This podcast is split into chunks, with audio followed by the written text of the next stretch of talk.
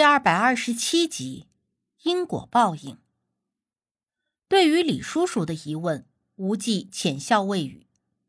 人自是有前世今生，今生种下了因，来世便会结出果。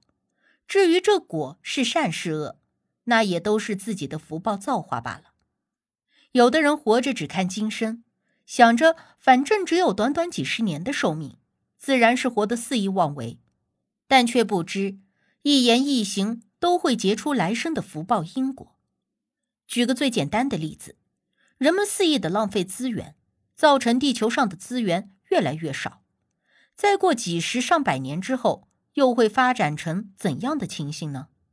但是很多人从来都不会考虑担心这件事，认为反正就算是世界末日那天，自己也早就已经死掉了，跟自己没有关系。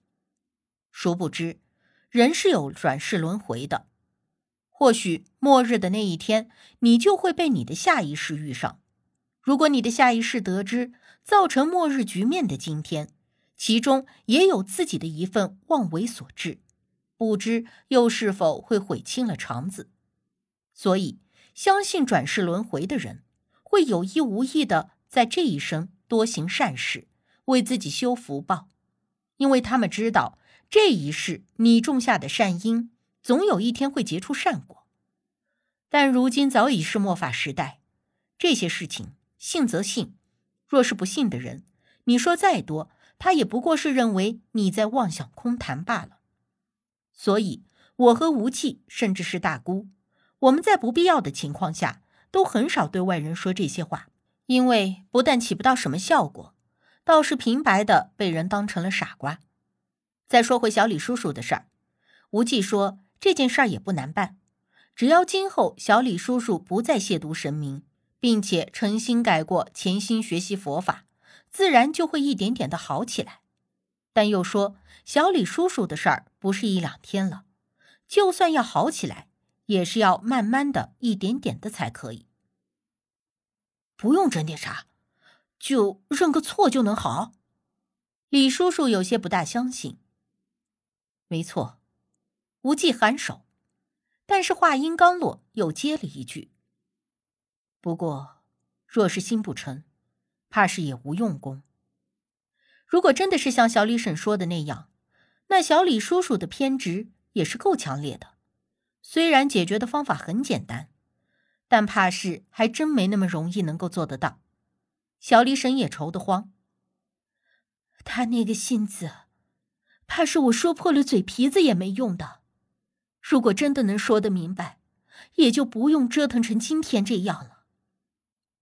小李婶这话的意思就是信了无忌所说的，但是究竟要怎么做还没有个思路，所以求着我们还有李叔叔给想想法子，看看用什么方法才能说得通，让他相信这件事。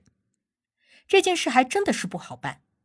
如果说遇上一个武力上不服气的，大不了硬碰硬的打一顿以暴制暴。但是这头脑偏执的人最是难搞，因为这种人油盐不进，甭管你说什么，他就是不信，只执着于自己的那一亩三分地。我们几个人想了一番，也没有什么好办法，最后还是无忌想到了一个不算是办法的办法。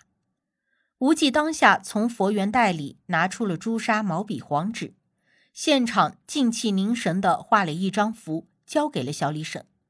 他说：“那张符只要放在枕头底下，就会有轻微致幻多梦的作用，让小李婶考虑一下要不要这么做。”李叔叔一听，惊讶的道：“啊，这这是要吓唬我老爹？”无忌也不避讳的点了点头，说：“眼下。”只能够想到这个法子，当然用或者不用，全凭他们的家人做主，并且说，因为现下小李叔叔的身子骨已经很虚弱了，再折腾下去，怕是要伤了根基，即便今后也很难恢复了。小李婶捧着那符，像是救命稻草一般珍惜，他看向了李叔叔：“大哥，你说呢？”李叔叔看着那符，皱了皱眉。不放心的问无忌：“这符会不会有什么副作用？不会把人吓傻了吧？”无忌摇头说：“只是轻微的置换多梦，如不需要继续使用的时候，直接拿开即可。但是这符只能用一次，一次之后便要烧掉的。”李叔叔又沉吟了稍许，看了一眼那卧室的房门，纠结着握了握拳，最后道：“哎，既然眼下也没有别的好法子，那就试试吧。如果吓唬吓唬他。”他能真的信了就最好，如果这中间有啥不对劲的地方，就赶紧把东西拿走就是了。小李婶立刻笑着点了点头：“大哥放心，我心里有分寸。”其实我看得出来，小李婶接到符的时候就已经想要这么做了，因为她是唯一的当事人，最能了解这些事情的经过痛苦。如今好不容易守得云开。自然是十分欢喜的，只不过是碍着有李叔叔在场，他也不好独自答应就是了。现下李叔叔也答应了，那便只差实施了。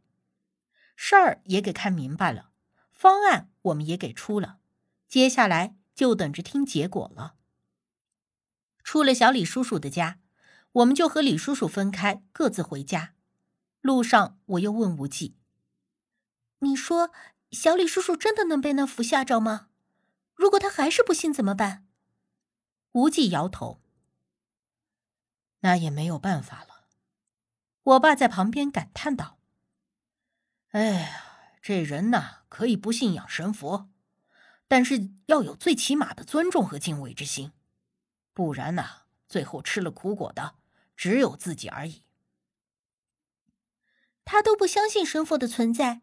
又哪里来的敬畏尊重？这也都是命数。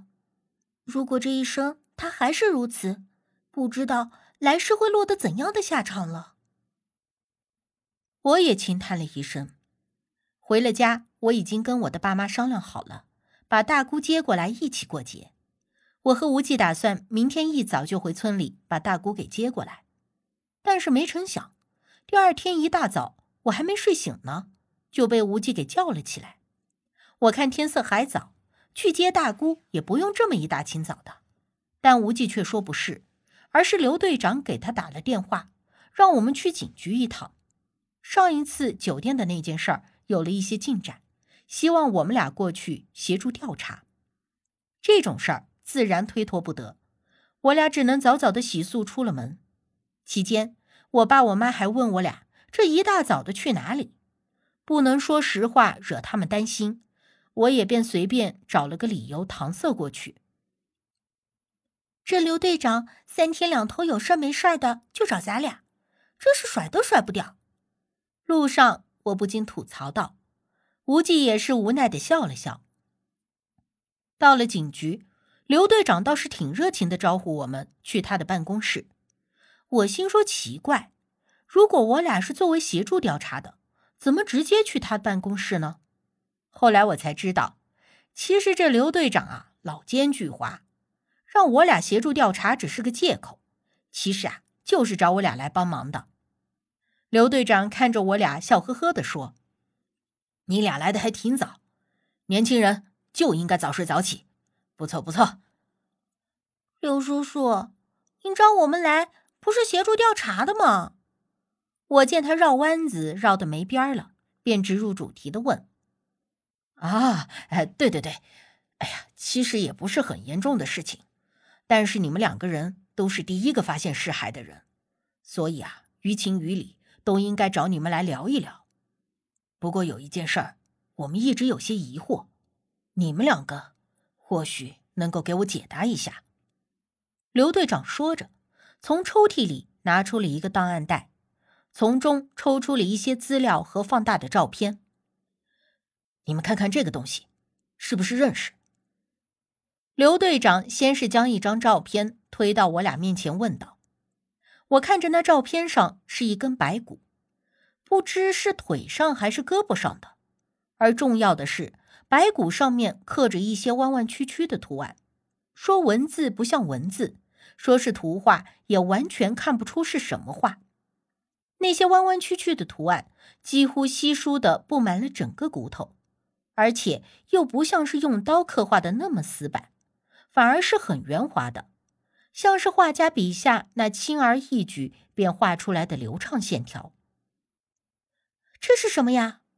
我不解的问。刘队长没有立刻回答我，而是看向了无忌，问道：“无忌小哥，你也没看出这是什么东西吗？”无忌已经将视线从照片上收回，没有回答，而是问道：“这是那天发现的尸骸？”